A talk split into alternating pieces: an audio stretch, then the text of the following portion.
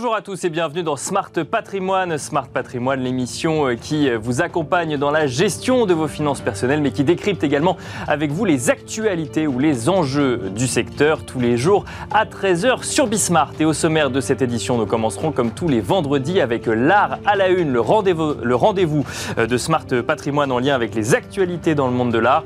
Nous aurons le plaisir de recevoir sur le plateau pour l'occasion Sybilla Oudjan, journaliste spécialisée sur les questions d'art au sein de la rédaction de Bismart. Et ensuite, nous enchaînerons avec l'interview de Françoise Benamou, coprésidente du Cercle des économistes et spécialisée dans l'économie de la culture. Nous évoquerons avec elle l'économie donc du marché de l'art et surtout la place qu'occupent les musées dans cette économie. Et puis ensuite, dans Enjeu patrimoine, nous aurons le plaisir de recevoir Maître Antoine de Ravel d'Esclapon en plateau, docteur en droit et diplômé notaire. Il viendra nous raconter une histoire, une histoire de vie de couple patrimonial en lien, vous le verrez, avec une œuvre de Tolkien bien connue, Le Seigneur des Anneaux. Vous découvrirez cela dans un instant. Bienvenue à vous tous qui nous rejoignez. Smart Patrimoine, c'est parti.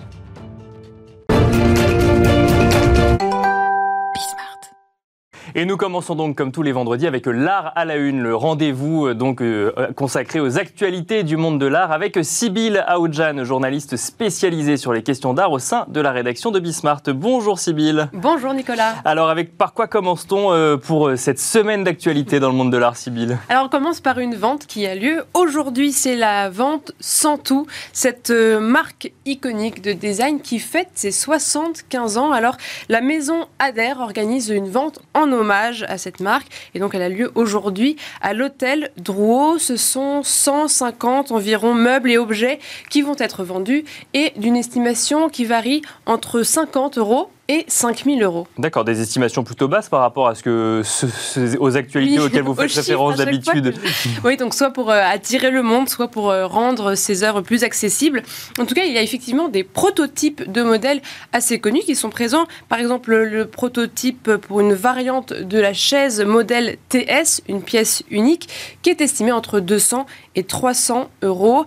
Il y a, il y a dans cette vente les pièces emblématiques euh, du designer qui va d'abord de la chaise paillée, puis aussi euh, jusqu'aux modèles qui sont réalisés avec son cousin Roger Talon. Il y a notamment le mythique escalier M400 et il y a notamment une version rouge laquée qui a été produite pour le musée des arts décoratifs. Donc euh, attention à bien regarder euh, la fiche détaillée des objets avant euh, de faire ces enchères. Et alors la version rouge que nous avons vue apparaître.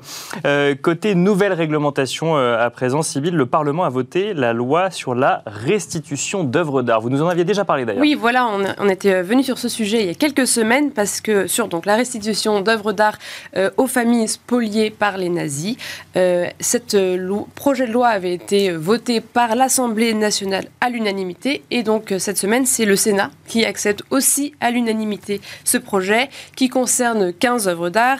Euh, par exemple, le Rosier sous les arbres de Gustave Klimt ou encore Le Père de Marc Chagall.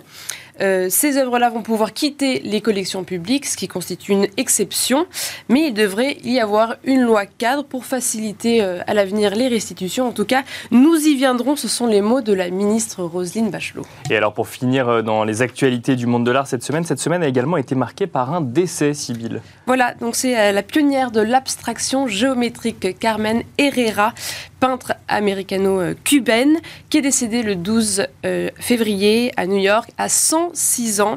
Alors Carmen Herrera, c'est un style unique qui a seulement été découvert euh, vers la fin de sa vie. C'est à ce moment-là qu'elle a été récompensée par des prix et fait l'objet de rétrospectives. Son parcours a évolué euh, indépendamment des mouvements artistiques célèbres des années 70, surtout portés par des artistes masculins.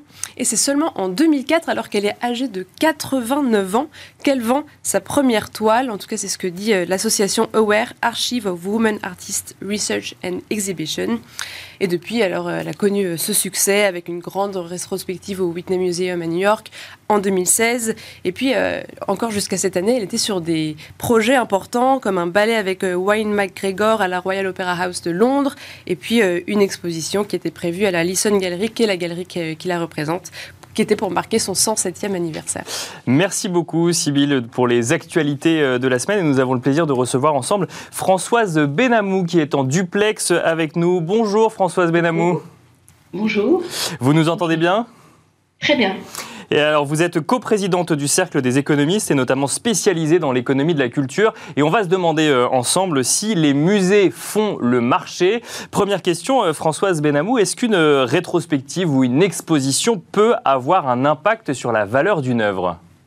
Oh bah, bien entendu, bien entendu, c'est extrêmement important. Vous savez, c'était mis en évidence euh, il y a longtemps par une sociologue qui s'appelle Raymond Moulin, qui est décédée aujourd'hui et qui avait écrit un, un, livre un peu fondateur sur euh, l'histoire du marché de l'art et sur la sociologie et l'économie du marché de l'art, qui s'intitulait L'artiste, l'institution et le marché, où elle expliquait justement que l'institution formait, euh, enfin forgeait en quelque sorte la, la cote des œuvres.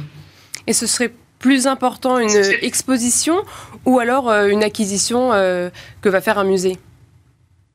Alors, j'ai envie de dire les deux parce que euh, quand les musées font des expositions, souvent il y a un lien avec euh, ça, ça, part de leur collection et en fait les acquisitions sont souvent le premier temps euh, de la mise en évidence d'un artiste et ensuite de l'exposition. Donc les deux vont de pair, me semble-t-il. Mais c'est très important. C'est pas la seule relation, si je puis dire, entre le marché et le musée, mais ça c'est clair que ça joue beaucoup. une exposition, même de stars, va faire encore plus monter la cote d'un artiste. Et il y avait eu, euh, il y a pas mal d'années, euh, peut-être une vingtaine d'années, à Brooklyn, une exposition des ce qu'on appelait les Young British Artists, les mhm. jeunes artistes anglais, parmi lesquels il y avait euh, notamment Damien Hirst qui fera une très grande carrière ultérieurement.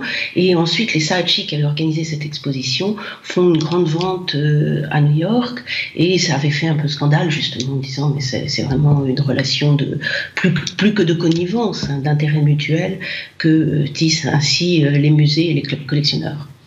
Et vous conseillerez du coup les investisseurs à vraiment euh, scruter les, les mouvements des musées, leurs acquisitions, leurs expositions, etc.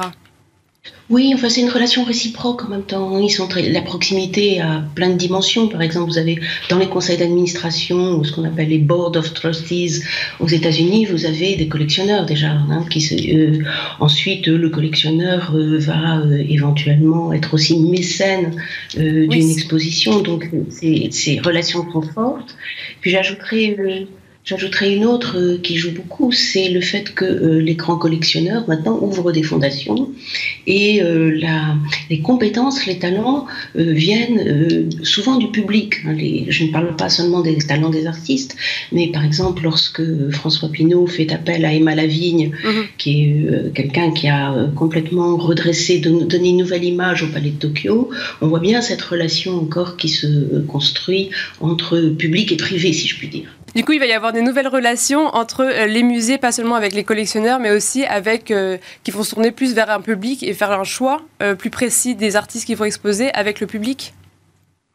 Oui, euh, enfin les, euh, aujourd'hui, si vous voulez, une politique d'exposition des musées, elle a euh, deux dimensions. Elle a à la fois une dimension qui est vraiment, comme vous le dites, tout à fait tournée vers le public, c'est-à-dire chercher le plus large public, ouvrir le jeu sans doute, et puis en même temps, bien entendu, faire valoir les, collections, les nouvelles acquisitions et tisser des relations entre les différents musées. Donc les, stratégies des musées sont aujourd'hui très complexes hein, monde s'est ouvert en plus, il y a de plus en plus de musées, il y a une forme de concurrence qui s'établit, et euh, à la fois euh, vis-à-vis des collectionneurs pour les achats, c'est devenu assez compliqué là aussi, et euh, en même temps en matière de, de mise en valeur de tel ou tel artiste, et, tout à fait particulièrement dans le monde de l'art contemporain. Et vous nous parlez des collections privées. Est-ce qu'il y a de plus en plus de musées privés qui vont faire concurrence à des musées publics et du coup euh, ça va avoir un impact sur le marché alors, le, paysage français, tout particulièrement, change énormément. C'est-à-dire qu'on a vécu, on a, on a 1200 musées qu'on appelle musées de France, hein, qui sont les musées qui sont labellisés euh, euh, par le ministère de la Culture. Mais au-delà de ça, euh, le paysage muséal a beaucoup changé ces dernières années, avec l'ouverture de musées privés, de fondations. Il y en avait déjà, hein, il y en a qui sont historiques, comme la Fondation MAG, mais beaucoup d'entre elles sont beaucoup plus récentes. Et ça donne un paysage totalement transformé, et c'est extrêmement intéressant de regarder cela parce que on est à la fois dans de la concurrence et de la complémentarité. Je dirais la complémentarité parce que les uns ne peuvent pas faire tout à fait ce que les autres mhm. font. Quand vous prenez une fondation comme la fondation Vuitton, elle a des moyens, des moyens considérables. Et bon, bien sûr, euh, les musées ne peuvent pas jouer dans la même catégorie, mais en même temps, des complémentarités, celles que j'évoquais, c'est-à-dire le passage de euh, conservateurs euh, des fondations vers les musées ou réciproquement, mais aussi des complémentarités parce que, par exemple, quand vous prenez l'exemple de la Fondation Pinault, elle tisse des liens avec Beaubourg et elle a tout à fait l'intention de construire une politique d'exposition vraiment en, qui se conjugue avec celle de Qui se construit avec, et ça c'est extrêmement intéressant. Euh, Françoise Benamou, vous, vous, mentionnez donc une, complémentarité entre euh, musée euh, et fondation, entre public et privé, mais aussi une sorte de concurrence. Est-ce que du coup on assiste à des effets de mode, notamment sur certains artistes ou certaines, ou certaines périodes artistiques en matière de valorisation d'œuvres? Oui, mais ça, il y, a toujours eu des modes. Hein. Il y a toujours eu des modes, il y a toujours eu des engouements. Euh, rappelez-vous euh, euh, l'engouement pour Buffet, puis après ça a disparu, ou d'autres. Puis il y a des, des, des, choses qui sont plus établies. ce qui est certain, c'est que si, la, si une grande fondation décide de faire une exposition sur un artiste, les musées ne peuvent pas, ne, ne peuvent pas aller, ne peuvent pas suivre. Mm. Et on a le même sujet, je dirais, euh, au sujet des acquisitions. Hein. C'est un vrai euh, problème, et notamment dans l'art contemporain. Acheter des œuvres d'art, c'est extrêmement difficile aujourd'hui pour un musée. Je, je, peux vous donner un exemple. Beaubourg, euh, son, musée pardon, son budget d'acquisition, c'est 2 millions d'euros. C'est rien quand on regarde les, les, prix sur le marché de l'art, notamment contemporain. Hein. Un tableau de Hockney récemment s'est vendu à un peu plus de 80 millions d'euros. Donc là, on a un vrai sujet, on a une vraie difficulté qu'il faut essayer euh, de, surmonter. Alors, que font les musées? Ils essayent de jouer de plus en plus la carte euh, des euh, donations, c'est-à-dire essayer de, de, conduire les collectionneurs à donner, soit à la fin de leur vie, c'est la donation, soit à faire des dons qui sont mis en avant évidemment et qui sont ensuite l'objet d'expositions, etc.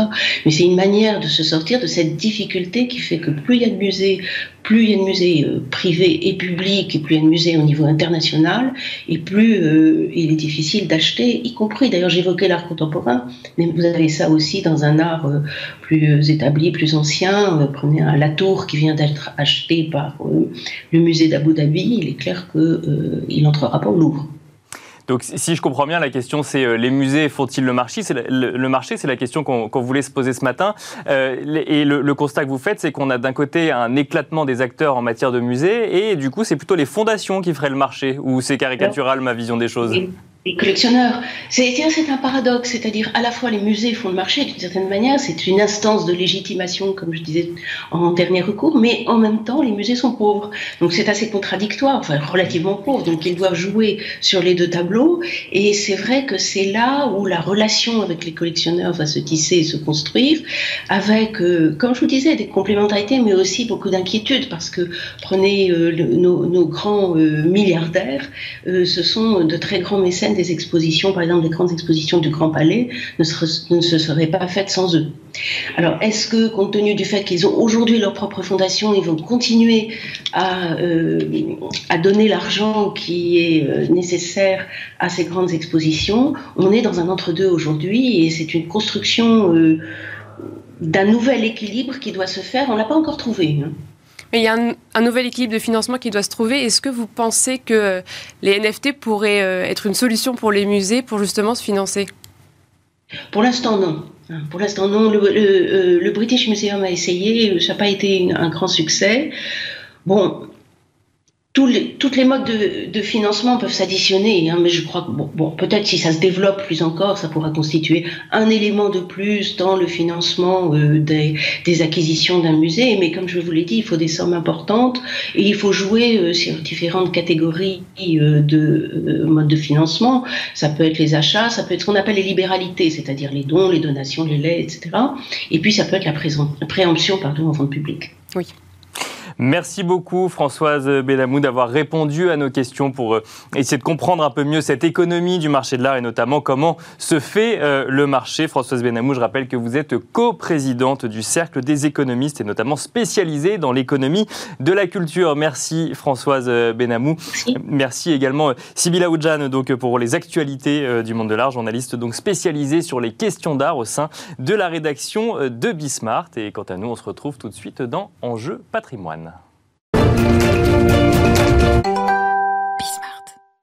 Et c'est parti à présent pour Enjeu patrimoine où nous allons parler de vie de couple patrimonial. Et nous avons le plaisir de recevoir pour cela Maître Antoine de Ravel d'Esclapon, docteur en droit et diplômé notaire. Bonjour Maître Antoine de Ravel d'Esclapon. Bonjour Nicolas. Bienvenue sur le plateau de Smart Patrimoine, donc vie de couple patrimonial, un sujet euh, large que nous allons traiter en lien avec euh, une fiction, une fiction où on retrouve comme dans le mariage un anneau. Exactement. Alors donc nous allons parler du Seigneur des Anneaux. Qu'est-ce qui se passe dans cette vie de couple patrimonial Par quoi est-ce qu'elle commence? Eh bien, je vous propose effectivement de dissocier, comme cette, ce chef-d'œuvre de Tolkien, Le Seigneur des Anneaux, euh, la communauté de l'anneau, comment se constitue le couple et les trois régimes fondamentaux. Mhm. Vous avez parlé effectivement de l'anneau. Les deux tours, immobilier, Bien financier, sûr. comment le couple va acquérir un patrimoine, et puis ensuite le retour du roi, hélas, le décès, la transmission, les Ça c'est la fin de l'histoire. Voilà, la fin de l'histoire, exactement, le dénouement euh, de l'histoire. Alors, on peut commencer effectivement par euh, la première question, qui est euh, quels sont les trois régimes? Bien Donc, sûr. il y a trois régimes envisageables. Le concubinage, c'est une situation de fait. Vous vivez avec quelqu'un. Alors, le droit en tire des conséquences, mais vous voyez que c'est très, très limité. hein. On n'en tire pas beaucoup de conséquences. Concubinage, c'est le fait de vivre ensemble. C'est le fait de vivre ensemble. Exactement. On- on- voilà. Alors, euh, les communes établissent parfois les mairies des, des certificats de concubinage. Vous voyez, c'est très, très limité. D'accord. Voilà, c'est une situation. Alors, il faut faire attention parce qu'à l'IFI, vous êtes soumis euh, quand même à l'impôt. Les D'accord. deux. Oui. Voilà, vous voyez que c'est plus le concubinage, le fisc, euh, voilà, vous surveille quand même. Et puis d'autre part, vous avez le Pax, alors qui est à tort présenté comme, on dit c'est comme le mariage, euh, mais sans le divorce. C'est pas vrai. La, la protection Ouais. est quand même beaucoup plus faible. On va le voir notamment sur le plan successoral. Mais par exemple, dans le Pax, c'est un contrat. C'est un contrat soit devant un notaire, soit déclaré à la mairie. Alors à la mairie, en général, c'est vraiment des formulaires. Et si on se trompe de case euh, à cocher, bah, le patrimoine n'est pas organisé tout, tout de la même manière. Ouais. Et puis parfois, les mairies perdent parce que c'est pas c'est pas leur rôle, hein, contrairement à un notaire, de conserver les actes. Donc, soit devant notaire, soit devant mairie, c'est un contrat. Et il y a un contrat qui peut être rompu facilement, et qui a tout de suite une conséquence, par exemple, un impôt sur le revenu. Bien sûr. Hein, ouais. Les partenaires de Pax forment un unique foyer fiscal. Et puis alors, le nirvana, le sommet, là, on monte Le sur les... mariage. Enfin, le mariage, là, c'est l'anneau. Là, on, est- on parle Là, on y est, l'anneau, voilà. on y est. Donc là, c'est l'anneau. Et c'est, euh, on va pas se mentir, c'est fait pour les couples. hein. Ça a été pensé pour ça depuis plusieurs siècles, euh, sur à peu près toute, euh, toute la planète Terre, peut-être sur d'autres planètes s'il y en a, euh, habitées. Et donc, l'idée est ici d'une protection maximale, avec beaucoup de configurations possibles. Il y a toujours un régime primaire. Donc par défaut, il y a des règles impératives. Si vous vous mariez, c'est comme au restaurant. Il y a euh, un menu, c'est un menu gastronomique qui est très bon, mais il y a des, il y a des, voilà, il y a des règles. il y a- voilà. il y a des règles. Il y a un ordre. Et ouais, puis ouais, après, il y a un ordre. Et puis après, vous pouvez choisir. Ah ben je veux plutôt euh, euh, de, de l'eau minérale ou du vin. euh, je veux plutôt tel type de pain ou pas tel autre type de pain. Fromage ou dessert. Voilà, il y a quelques Bien sûr, réglages. ouais. Et ça, c'est ce qu'on appelle le régime supplétif, le fameux régime euh, matrimonial. Parce qu'effectivement, dans le... il y a plusieurs régimes matrimoniaux au sein du mariage ensuite. Exactement. C'est-à-dire que vous avez ce régime impératif auquel on ne peut pas déroger. Par exemple, euh, l'article 215 alinéa 3 du Code civil dit que si vous êtes propriétaire de votre résidence principale, vous avez une charmante épouse, vous voulez vendre votre résidence principale, vous êtes le seul propriétaire, et bien votre épouse doit intervenir. Non pas qu'elle soit propriétaire avec vous, mais bah, ça concerne le, le domicile conjugal, elle est protégée à ce titre-là. Donc ça, c'est un effet impératif du mariage. L'obligation de fidélité, par exemple. Bien sûr. Bon. Bah, pas fidélité succ- successive, hein, attention, hein, je précise euh, pour certains qui attendent un peu vite. Fidélité tout court. Voilà. Fidélité tout court, exactement. Et puis, vous avez, vous avez parfaitement raison, il y a le supplétif. Le supplétif, c'est par défaut, vous êtes marié en communauté réduite aux acquets, c'est-à-dire ne rentre dans la masse commune que ce qui est acquis pendant le mariage. Donc, ce qu'on- ce ce qu'on appelle euh, communément des régimes matrimoniaux, en fait, Voilà. c'est- Le régime matrimonial, il y en a un par défaut. Il y en a un par défaut. Vous posez pas de D'accord. questions. Vous vous mariez sans contrat, bah, par défaut, il y a un régime.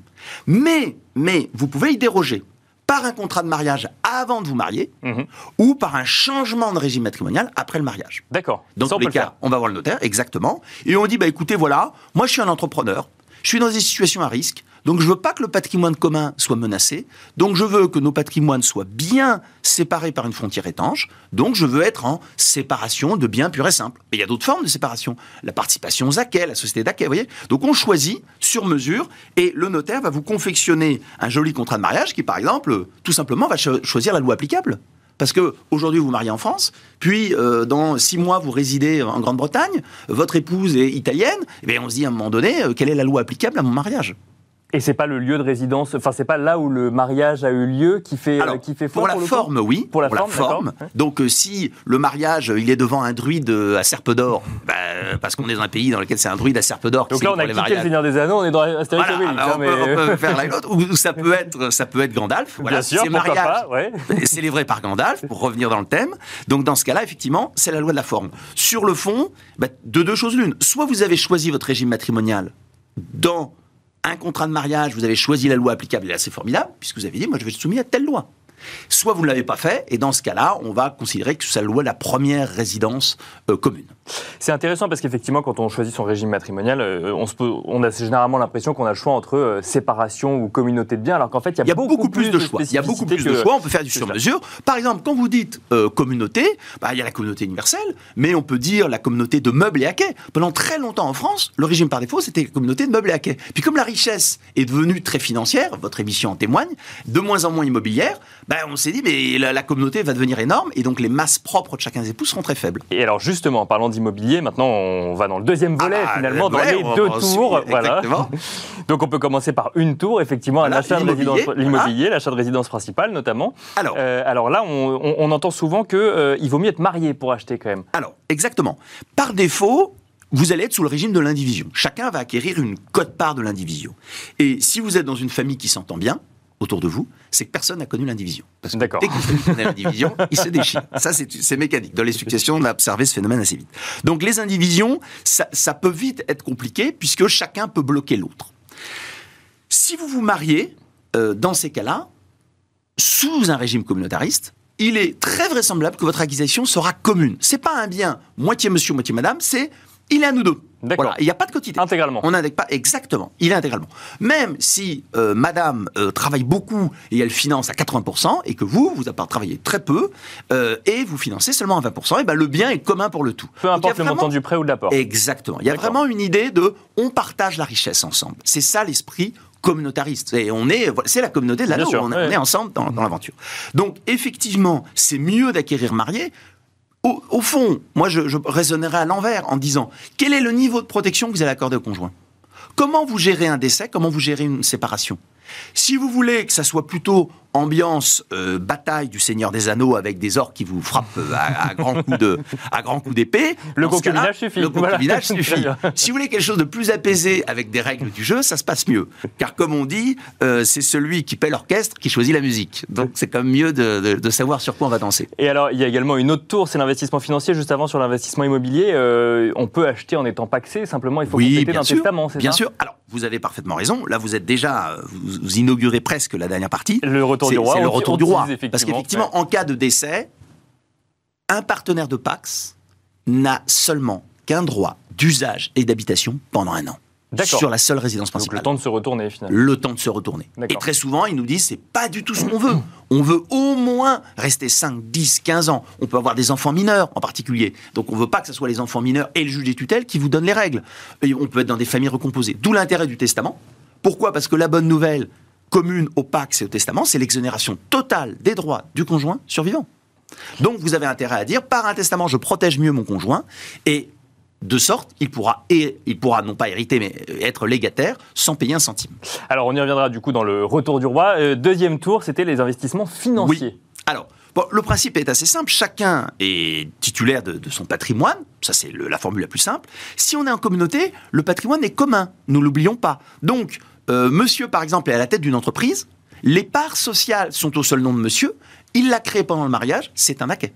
D'accord. Donc, le jour où il y a séparation, que ce soit par décès, par divorce, euh, par changement de régime matrimonial, on va découper en deux et on va dire la valeur de l'entreprise doit revenir à monsieur et madame, même si les titres, ce qu'on appelle l'association du titre et des finances, même si les titres ne reviennent qu'à monsieur. C'est vous l'entrepreneur qui avez euh, créé, euh, par exemple, une société. C'est ce qu'on a vu aux États-Unis avec le cas Amazon, ou là c'est différent, le droit n'est pas le même? Alors c'est pas c'est pas le même. Les, D'accord. les- Ok, les- donc les on- Américains on ont, beaucoup de qualités, mais ils n'ont pas la finesse du droit français d'un d'un schéma communautariste. Donc chez eux, grosso modo, ils connaissent que le régime séparatiste. Donc c'est c'est- après. il y a effectivement Donc c'est la autre chose, effectivement. Mais on a vu effectivement, ça, ça- ça pouvait rappeler Exactement. dans l'actualité. Je suis d'accord. Euh, donc ça, c'est les investissements financiers. Il nous reste quelques minutes pour parler du retour du roi. Donc là, on se projette en fin d'histoire euh, de vie euh, de couple, et notamment de vie de couple patrimoniale. Euh, quelle protection en cas de décès avec, Alors, du coup... Alors effectivement, dans- nous, ne sommes pas, sauf si nous sommes des elfes, nous ne sommes pas immortels. ouais. Voilà. Quoique donc- même eux, je crois, ne sont pas totalement immortels. hein, mais Si- S'ils aiment un homme, Ah, s'ils aiment un homme, ah, eh ben, bon. comme on parle d'amour, euh, c'est un, risque. Euh, et donc, dans ces cas-là, effectivement, en cas de décès, quelle est la protection du conjoint? Si c'est un, en concubinage, c'est facile, c'est zéro, hein, ça va, ça va assez vite. Euh, en cas de Pax, on l'a vu, elle est très faible. Le mariage, c'est beaucoup plus confortable, puisque simplement par le mariage, vous êtes l'héritier de votre conjoint. D'accord. Alors après, ça va être articulé en fonction d'enfants non communs ou pas, par exemple. S'il n'y a pas d'enfants communs, ce sera un cas en pleine propriété, mais qu'on peut convertir sur la résidence principale. Si on a des enfants communs, c'est aussi ce cas en pleine propriété, mais ça peut être aussi 100% en usufruit. On peut le renforcer et on peut aller très loin avec ce qu'on appelle les avantages matrimoniaux. C'est-à-dire que arrive, euh, allez, on est à la retraite, 65 ans, 70 ans, on se dit, ça y est, j'ai passé ma vie professionnelle, je n'ai plus le risque des créanciers professionnels, j'ai 30 ans de vie commune, donc je crains pas le divorce demain matin, Euh, donc je dis, bah, on va modifier notre régime matrimonial, on va modifier la répartition des biens pour que les biens soient sacralisés comme la résidence principale, reviennent exclusivement au conjoint survivant, pour que un des époux puisse transmettre le patrimoine de l'autre époux, parce qu'on a fait glisser le patrimoine. Fiscalement, c'est très avantageux. Donc là, on peut être dans une autre stratégie. Et puis enfin, je dirais, il y a toujours cette formidable technique qu'est la société civile, qu'on connaît bien ici, et qui permet de dire, bah, le bien, on le met dans un cadre juridique différent, avec nos propres règles, et même pour des personnes mariées, le, la société civile est vraiment un bel outil, hein, qui permet d'avoir nos Bien propres sûr. règles de gouvernance, de transmission, d'égalité successorale. Alors pour finir, euh, une question rapide. Est-ce que c'est une bonne idée de se dire je ne fais rien? Comme ça, la séparation, si jamais il y a séparation, sera moins difficile. Alors, c'est pas une bonne idée. D'accord. C'est pas une bonne idée. Il faut s'engager, c'est ça, Il faut s'engager, il faut s'engager. Et soyons clairs, à partir du moment où il y a un enfant, à partir du moment où il y a un bien immobilier, s'il y a séparation, il y aura des ennuis. D'accord. Vous voyez Ouais. Donc, autant avoir choisi vos règles du jeu et danser sur la musique qui vous plaît, hein, parce qu'on danse aussi un peu dans Le Seigneur des Anneaux, euh, pour pas que ça soit euh, une trop grande bataille. Donc, c'est c'est au fond, il faut bien raisonner comme ça. Pax plus testament, je vous rappelle quand même que le Pax, vous pouvez le révoquer à tout instant, unilatéralement. Bien sûr. D'ailleurs, le, le mariage annule le Pax, on est d'accord Exactement, Oui. exactement. Et puis d'autre part, euh, on va bien rédiger votre testament, évidemment. Moi, quand je rédige un testament pour mes clients, ben, je vais dire que c'est, je reconnais l'avantage tant que je suis paxé, mais si je suis plus paxé, ben, tu n'auras plus l'avantage. Donc en rompant le pax, ben, le Bien legs sûr, bien sûr, bien disparaît. Voilà. Donc vous voyez que c'est une lettre recommandée, et puis ça y est, euh, tout s'arrête. Alors. C'est plus compliqué, comme on l'a dit, s'il y a du patrimoine immobilier, mais au moins, Pax Testament, c'est quand même, quand même bien pour aller à la, à la bataille du Mordor. Merci beaucoup, euh, Maître Antoine de Ravel euh, d'Esclapon, pour, euh, pour cet exposé en lien avec le Seigneur des Anneaux. Je rappelle que vous êtes docteur en droit et diplômé notaire. Merci à vous de nous avoir suivis. J'espère que ça vous a donné envie de vous replonger dans les œuvres de Tolkien ce week-end ou de réfléchir en tout cas à votre à votre vie de couple patrimonial. Et quant à nous, on se retrouve lundi à 13h sur Bismart.